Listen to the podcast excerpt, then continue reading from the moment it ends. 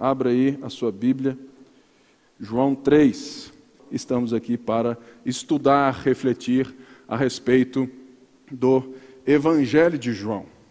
É muito interessante aquilo que nós vamos ver hoje, porque Jesus vai dizer a respeito do novo nascimento.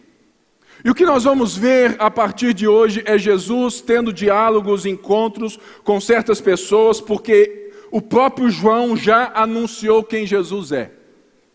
Ele diz que ele é o Verbo que se fez carne e habitou entre nós, que ele é a vida dos homens, que ele é o nosso Deus maravilhoso que veio para nos salvar.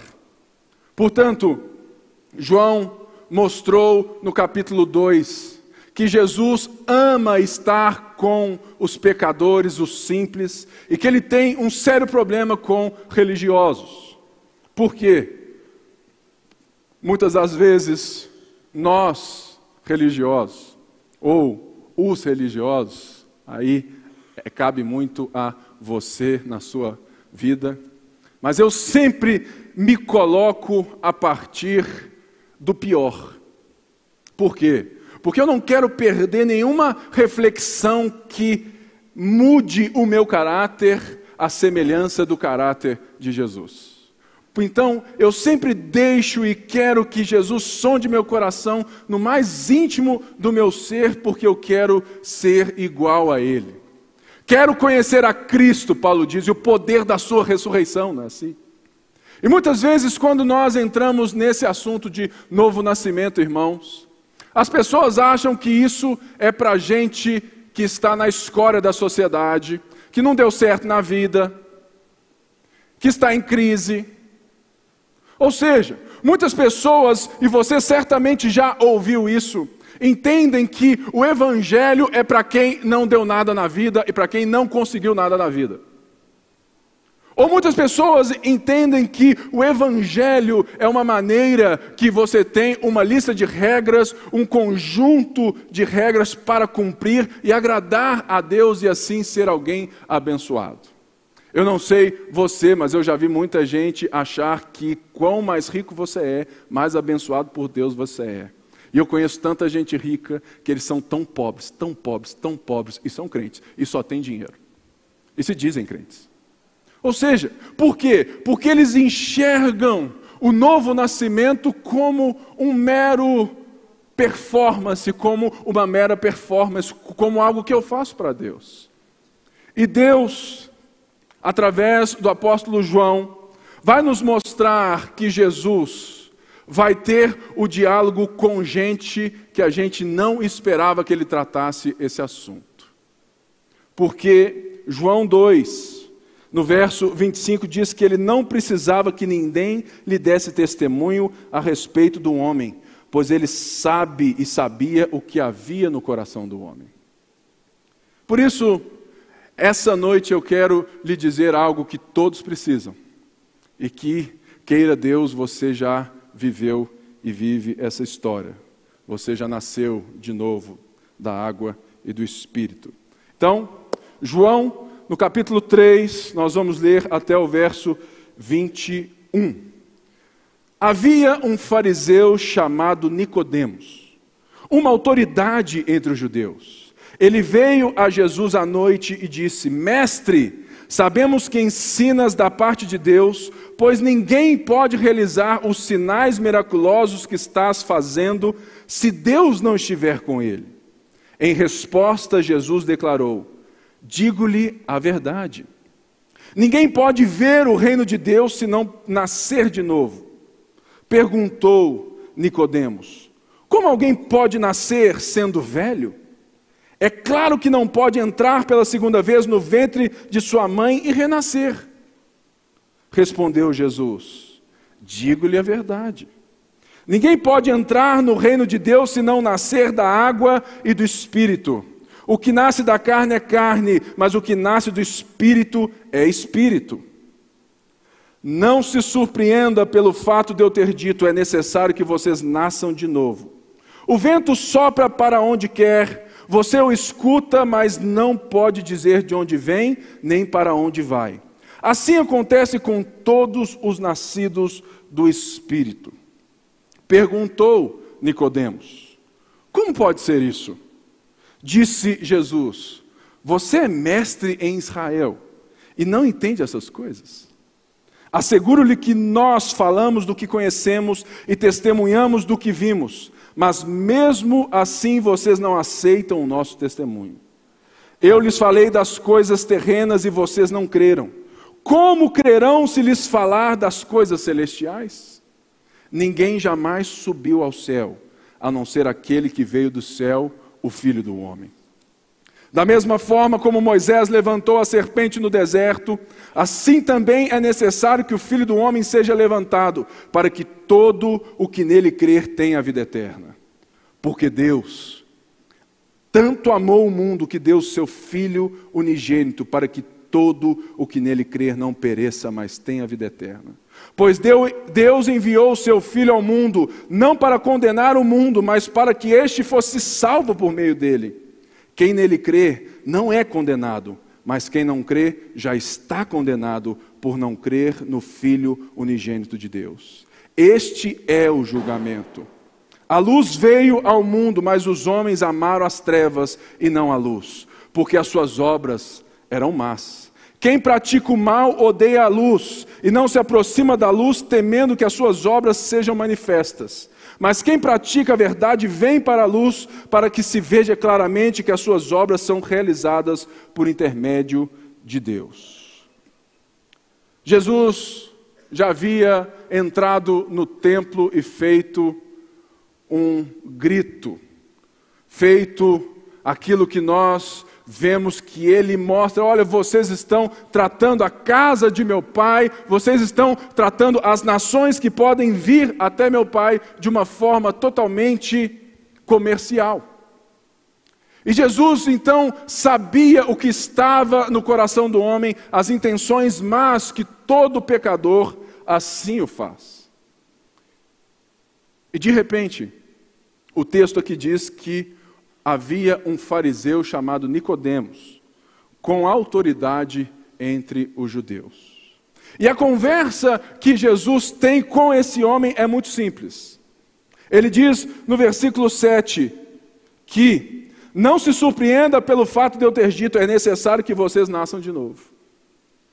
O que nós precisamos entender é que seria muito comum se Jesus estivesse falando do novo nascimento com alguém que não tivesse a, toda a importância, a estirpe, o valor desse homem. O nosso problema é que muitas vezes nós passamos por esse texto e não entendemos quem é esse fariseu. Primeiro, ele era um fariseu. Um fariseu faz parte de um partido judaico nascido no período entre, sabe, lá, que vem entre é, e talvez entre aquilo que a gente chama de, de intertestamentário, nos 400 anos aonde a Bíblia não fala nada. Entre Malaquias e Mateus. Naquela época, esse judaísmo lá de trás, ele se repartiu em vários partidos: os fariseus, zelotes, essênios, saduceus. Os fariseus eram ou era o partido da massa. Eles controlavam o pensamento, o ensinamento da maioria dos judeus leigos, e eles estavam presentes nas sinagogas, em toda a Judéia, em toda a Galiléia, em todo lugar. E eles tinham uma linda característica: eles eram um povo separado. Separado no sentido de que eles buscavam cumprir a lei de cabo a rabo. Ali, essa ali é certinha. Há tanto que eles criaram mais ou menos 613 leis, ou regras, ou tradições, para que eles fossem tão crentes, tão crentes, tão crentes, que eles fossem assim, falassem: olha que cara é esse. Irmão, certamente se Nicodemos estivesse no nosso meio, ele estaria pregando. Por quê? Ele era um fariseu. Na nossa época hoje, nós lemos muitas vezes essa palavra e nós já temos um certo preconceito, porque nós já lemos a história toda. Mas naquela época, irmão, um fariseu era o top do top. O cara, ele não apenas era um fariseu, mas ele era uma autoridade. Havia naquele tempo 71 homens do sinédrio de vários partidos e eles estavam somente debaixo da autoridade de Roma. Ou seja, Nicodemos fazia parte daquilo que talvez hoje, sabe, é, seria o nosso STF. Por quê? Os religiosos esse sinédrio tinha poder de julgar até a morte os irmãos, não tinha poder de executar a sentença, mas eles tinham tanto poder, tanto poder. E é por isso que é muito estranho Jesus falando de novo nascimento com alguém de tamanha moralidade. Esse Nicodemos era um crente você fala assim: poxa, esse cara vale a pena casar minha filha com ele. E ele não era apenas crentão, não, mas ele era um senhor já. Por quê? Porque todo ancião naquela época já tinha uma certa idade. E por outro lado, ele era rico. Ou seja, crente, rico, mais velho, um homem que tinha um cargo que poucos tinham. Por que Jesus vem falar de novo nascimento com esse homem? Sabe por quê? Porque Jesus está dizendo que o novo nascimento não é para somente aqueles que são marginalizados ou são de alguma forma deixados de lado nos valores da sociedade. O novo nascimento não é para quem deu errado na vida ou aqueles que falam assim: ah, eu vim para Jesus pela dor. O novo nascimento, nós vamos ver que, que, que, olha, dava muito certo se Jesus trouxesse esse assunto no capítulo 4 com quem? Com a mulher samaritana, que por ser mulher e samaritana não tinha valor nenhum, era muito melhor, fazia muito mais sentido, mas não, irmãos, Jesus está falando que um homem com total moral, um homem rico, um homem cheio de posses, um homem da alta, da religião, esse homem tinha que nascer de novo. Esse Jesus é muito peitudo, né? Ou seja, e quando ele diz que ninguém pode ver o reino se não nascer de novo, a palavra novo aqui não é novo de lavou tá novo. Não é novo de reformou tá novo. O que Jesus está dizendo é que não é uma reforma, que Nicodemos não tem que passar por uma reforma igual nós tivemos que passar no século XVI com a reforma protestante. Não, não é esse assunto. É um assunto de total decadência. É um assunto que o novo no grego aqui quer dizer o que nada existiu. Ou seja, é necessário que você volte à estaca zero, Nicodemos. E uma das coisas mais lindas aqui desse texto é que diz que Nicodemos veio à noite. Ou seja, você acha que ele veio para se entregar? Ah, Jesus, eu fiquei tão tocado com as suas palavras, o louvor foi tão abençoado, mexeu, olha só, estou até arrepiado, pastor. Não. Jesus está diante de um homem que não estava ali para se convencer ou para receber de Jesus. Jesus estava ali porque nós vemos isso quando hum, aqui no verso 2 diz: Mestre, sabemos, no plural. Sabe por quê? Porque ele estava representando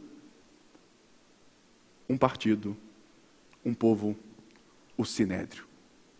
Quando Nicodemos vem à noite encontrar com Jesus, ele não estava ali querendo aceitar Jesus como Senhor e Salvador, por mais que lá na frente nós vamos ver que ele assim o fez. Mas nesse momento ele vem representando o sinédrio. E o que que Nicodemos vem fazer? Nós estamos em época de política, né? E, e é impressionante. Nessa hora todo mundo liga para o pastor. Pastor, posso orar na sua igreja? Me dá um espacinho. Todo mundo. É impressionante. Nessa hora surge de tudo. E é muito parecido aqui. Sabe por quê? Quando eles percebem que Jesus estava tendo autoridade e poder que só poderia ser de Deus, eles querem conversar com Jesus de olho no olho, mestre, porque eles eram mestres. Mas eles querem dizer mais ou menos assim: olha, a gente tem muito poder por aqui. A gente pode te dar uma forcinha. Se o Senhor der uma forcinha para nós, que tal a gente fazer uma parceria? Esse era o motivo. Por quê? Porque ele estava vindo não por ele mesmo, mas por todo um conjunto de pensamento e de pessoas que representavam o poder. Eu gosto de Jesus é por isso, porque ele não tem meia conversa. Jesus sabe o que você precisa, mesmo que isso vá doer por um tempo na sua alma, mas Ele quer justamente te dizer que você precisa nascer de novo. Portanto, o, algo muito claro é que o novo nascimento é para todo mundo.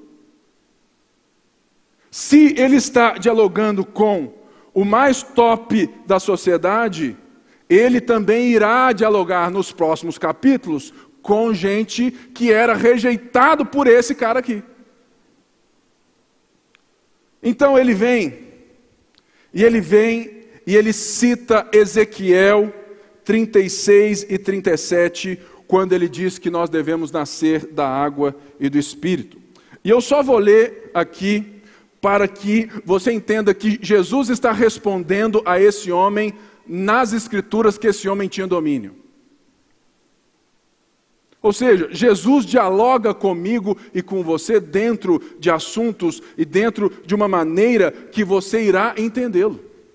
E ele cita o profeta Ezequiel quando ele diz assim, a partir do verso 25: Aspergirei água pura sobre vocês e ficarão puros. Eu os purificarei de todas as suas impurezas e de todos os seus ídolos. Darei a vocês um coração novo e porei um espírito novo em vocês. Tirarei de vocês o coração de pedra e lhes darei um coração de carne. Porei o meu espírito em vocês e os levarei a agirem segundo os meus decretos e a obedecerem fielmente às minhas leis.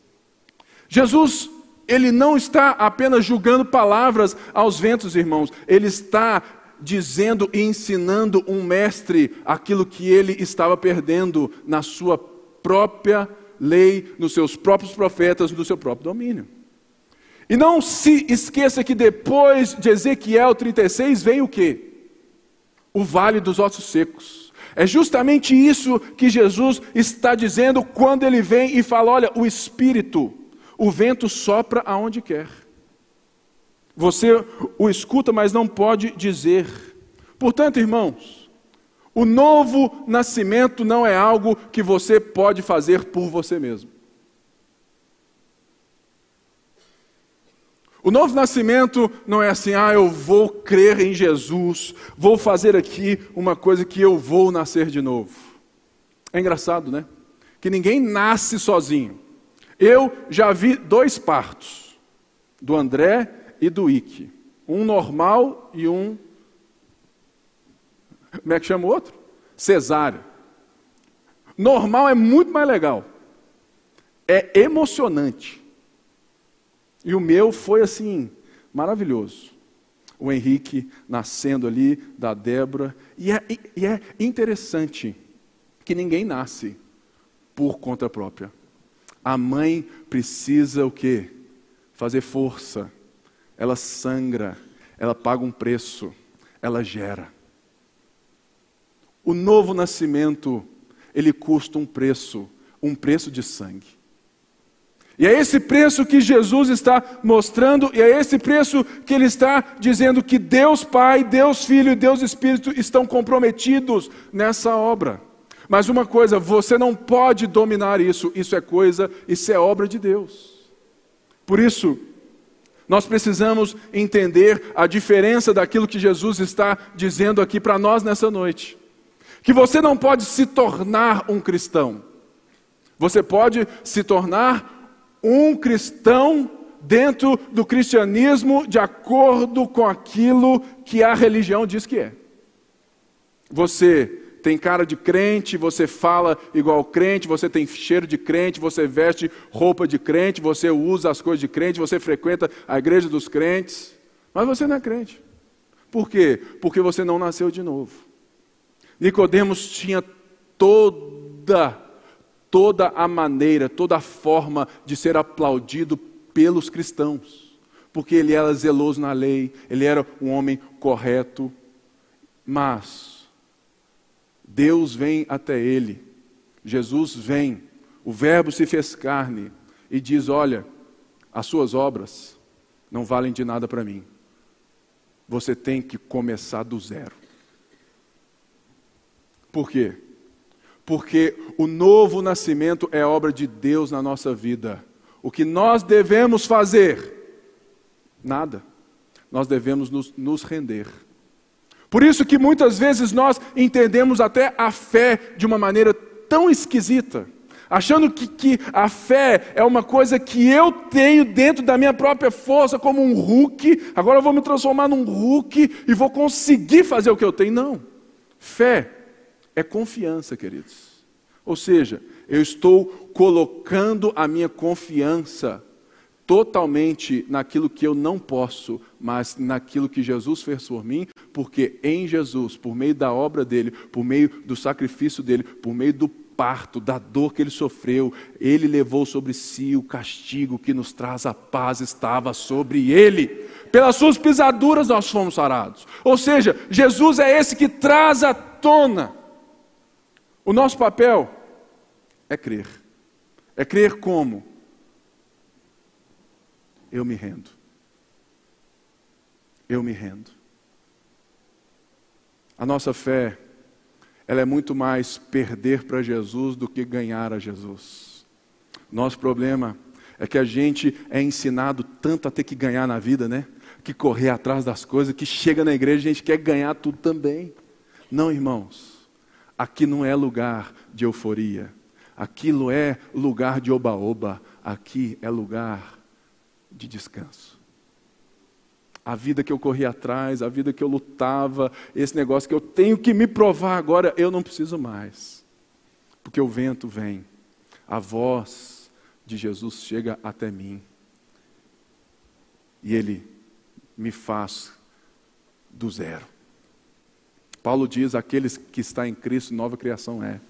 Todas as coisas velhas se passaram e tudo novo se fez. Ou seja, o que Jesus estava dizendo para esse homem era: olha, você precisa entender que tudo isso que você tem não vale nada. Você tem que recomeçar do zero. Eu me lembro no dia que eu tive a paz e a certeza do novo nascimento. Ah, irmãos, essa paz ela é tão única que, que você sabe. Você sabe se você nasceu de novo. Certa vez, uma mulher que era meio a namorada de Santo Agostinho, antes dele ser santo, né? Obviamente, que ele ia sempre viajando pelas, sabe, e tudo mais, e ele era muito mulherengo. Agostinho, antes da conversão, era mulherengo, mulherengo. E ele tinha uma mulher em cada canto. De repente ele chega na cidade e a mulher olha assim, Augustus, né? Agostinho, sou eu. Por quê? Porque de uma forma ele passou meio assim, sem dar muita bola para ela. Ela falou assim: Olha, sou eu, a sua namorada. Ele olha assim para ela e diz: Mas não sou mais eu. Já não sou mais eu. Aquele Agostinho foi encontrado por Cristo em outro lugar. E agora o que está diante de você é um novo homem. Martinho Lutero, um monge agostiniano, que ensinava no seminário, mas não era um cristão. Ele ficou se debatendo, se debatendo com Romanos 1,17, a justificação pela fé. Ele ficou tão abismado, tão nervoso, tão tenso, mas um dia a ficha caiu. Ou seja, não diz respeito ao que eu faço para Deus, mas é o que eu me rendo ao que Deus está fazendo por mim. Então, Jesus vem e continua esse diálogo trazendo a Nicodemos mais uma prova quando ele cita Números 21. É aquele episódio de que a rebeldia dos judeus no deserto havia feito com que eles fossem picados pelas cobras, pelas serpentes. E Moisés intercede por eles, fala: assim, Deus, pelo amor de Deus, o Senhor trouxe a gente até aqui. E o que, que Deus fala? Olha, faz uma serpente de bronze e coloca ela bem alto num pau, num, sabe, num poste, que quem olhar para ela vai ser curado, vai ser salvo. E Jesus usa esse acontecimento como uma demonstração, como algo que estava apontando para a glória que nós vimos e veremos quando João anunciar a cruz de Cristo. Ou seja, o novo nascimento, aquilo que ele está fazendo, vem a partir de quê? Da crucificação do nosso Senhor. Quando ele é levantado, ele não é alguém fala assim, coitado de Jesus. Não.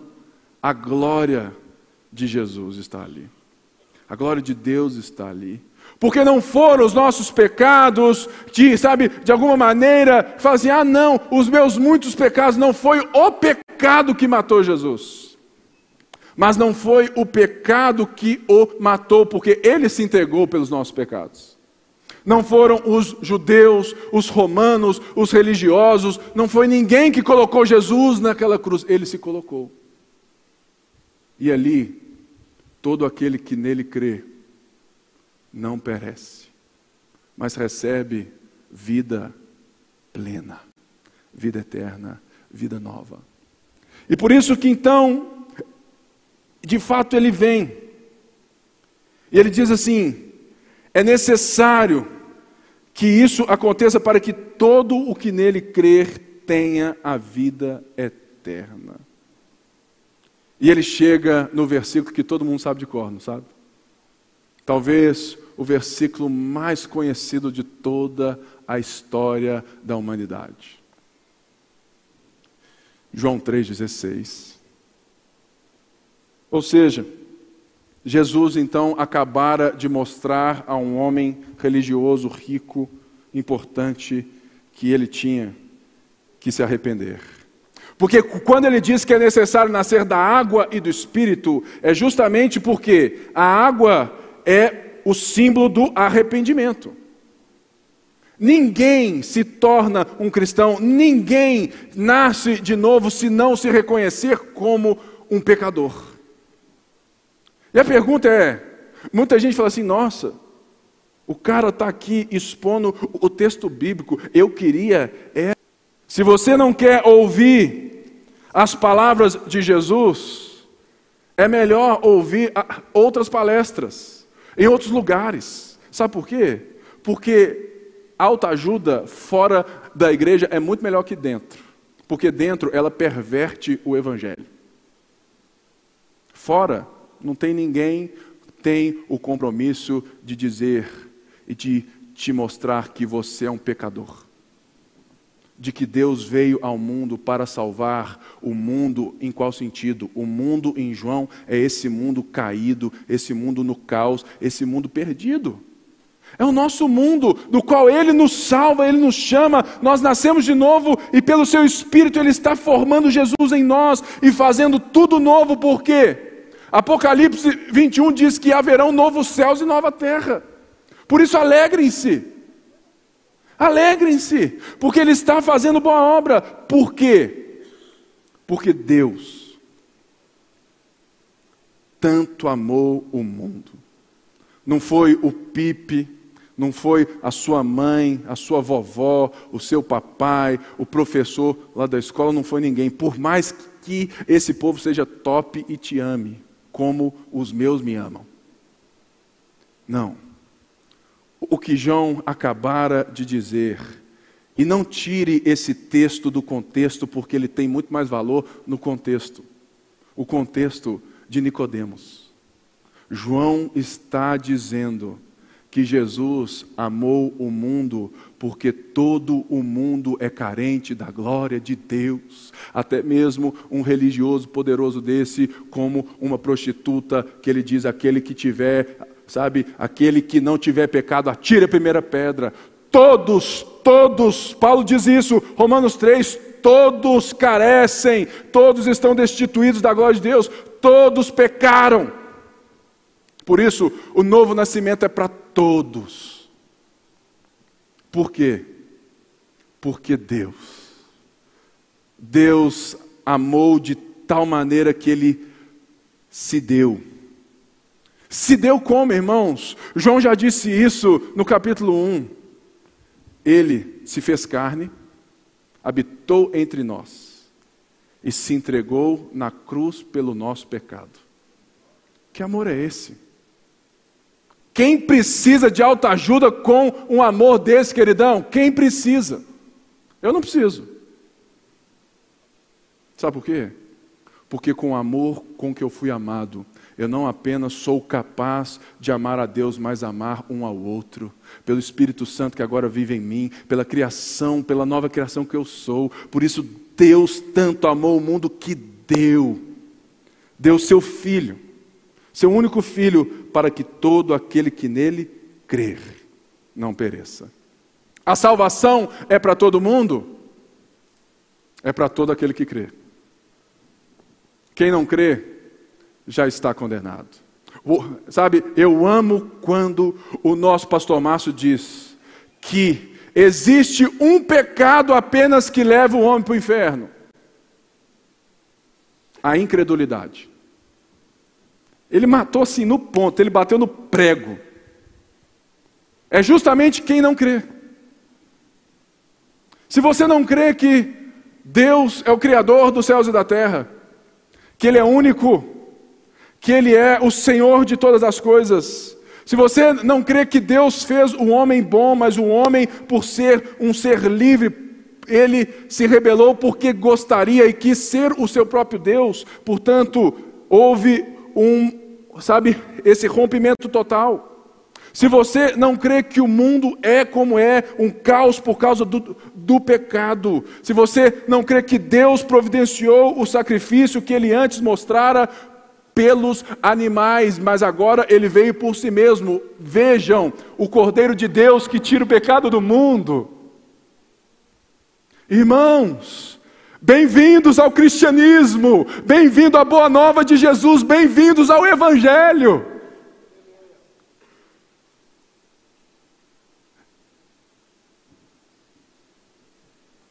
Mas o texto diz: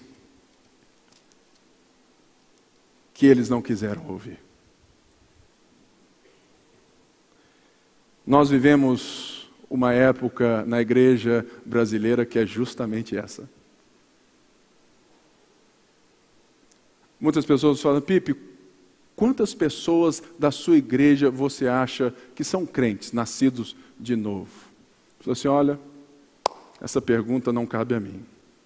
Mas uma coisa eu faço. E uma coisa você tem que fazer: não existe outra mensagem. Sabe por quê? Se a gente ficar enrolando o povo aqui com mensagens que vão afagar o ego deles, que vão trazer uma religião, que vão fazer deles os tops, mas que lá na frente falou assim: olha, afaste de mim, eu nunca te conheci. Senhor, mas eu dei o dízimo, eu fiz isso, eu fiz aquilo, eu fiz boas obras. Não nasceu de novo já está condenado. Essa é a mensagem que nós temos que carregar na nossa história. Por quê? Depois que Jesus anuncia o versículo 16, que todos sabem de cor, e diz que Deus não enviou seu filho para condenar o mundo, mas para que por meio dele o mundo fosse salvo, ele diz: quem não crê nele está condenado. O céu, essa nova vida, sabe, de fato, ela começa no novo nascimento. Mas todo aquele que não crê, ele já está. Existe, sabe, algo muito claro que eu vejo na música do ACDC, que é a Highway to Hell, a autoestrada para o inferno. Não é Jesus, não é Deus que te manda para o inferno, é você que ama as trevas e está indo para lá. Porque Ele fez o caminho. E Ele diz: Eu sou o caminho, a verdade e a vida. Eu providenciei, eu vim, eu me humilhei. Deus se fez carne, queridão.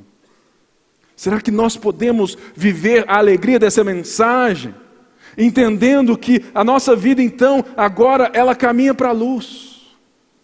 E eu fecho, é impressionante o tanto de crente que vive a vida olhando só para as delícias do pecado como se a vida, a nova vida em Cristo fosse um monte de nãos. E é por isso que muita gente zomba da gente e acha, ah, esse povo é chato demais. É mesmo, porque ficar vivendo a vida cheio de nãos deve ser um horrível.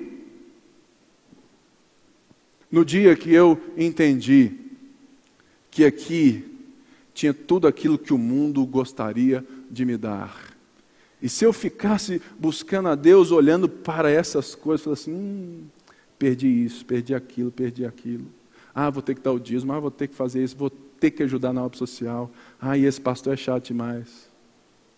Assim, irmãos, isso se chama religião. Mas no dia que você nascer de novo, entender a graça, a sua vida vira as costas para esse mundo caótico e que quer te dar um prazer barato e você vive olhando para aquilo que Jesus disse que Moisés fez e que ele fez, e que o autor de Hebreus nos chama a fazer, para olhar. Olhar o autor e consumador da nossa fé. Irmão, será que nessa noite você pode viver dessa maneira?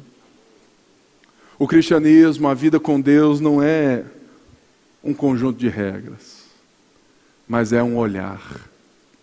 Talvez você esteja me vendo agora, ouvindo as minhas palavras na Rede Super, no YouTube ou no Facebook, e você sabe que você viveu anos com um peso, um julgo que não vale a pena.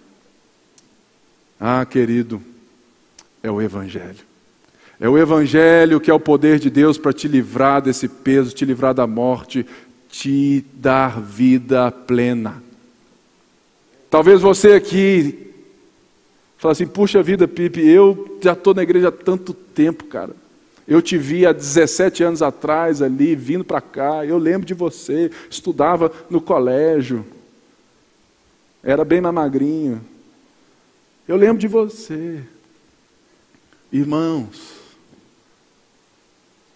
Vamos viver a vida plena pela fé.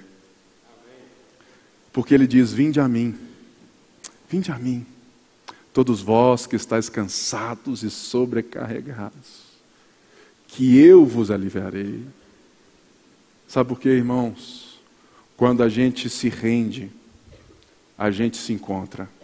Mas quando a gente luta pelas próprias forças, a gente acha que a gente ganhou algo, mas lá no final a gente é só mais um monstro parecido. E eu fecho essa mensagem com uma frase que eu adoro de um, de um cara que eu gosto muito, que é o Jason Upton. E que ele diz algo que sempre impactou tanto a minha vida. Jason Upton diz assim: que no mundo, no mundo caído, No mundo da sociedade, no, no, sabe, no nosso mundo, sabe, do trabalho, da família, quanto mais você rala, quanto mais você se esforça, quanto mais você estuda, quanto mais você faz tudo, mais longe você vai, não é? Mais longe você vai. E é assim mesmo. Quem rala, quem acorda cedo e rala e trabalha, pode ter aqui um percalço aqui, mas chega longe. No reino de Deus é diferente. A ótica do reino de Deus é diferente da ótica do mérito, do fazer por conquistar. O Evangelho nos chama, e o reino de Deus tem esse princípio. No reino de Deus, quanto mais você se rende, quanto mais você coloca a cara no chão, quanto mais você se entrega para Jesus, quanto mais você deixa Jesus ter você, ah, querido, mais longe você vai mais longe você vai. Nosso problema é um só. Que a gente não quer perder nunca.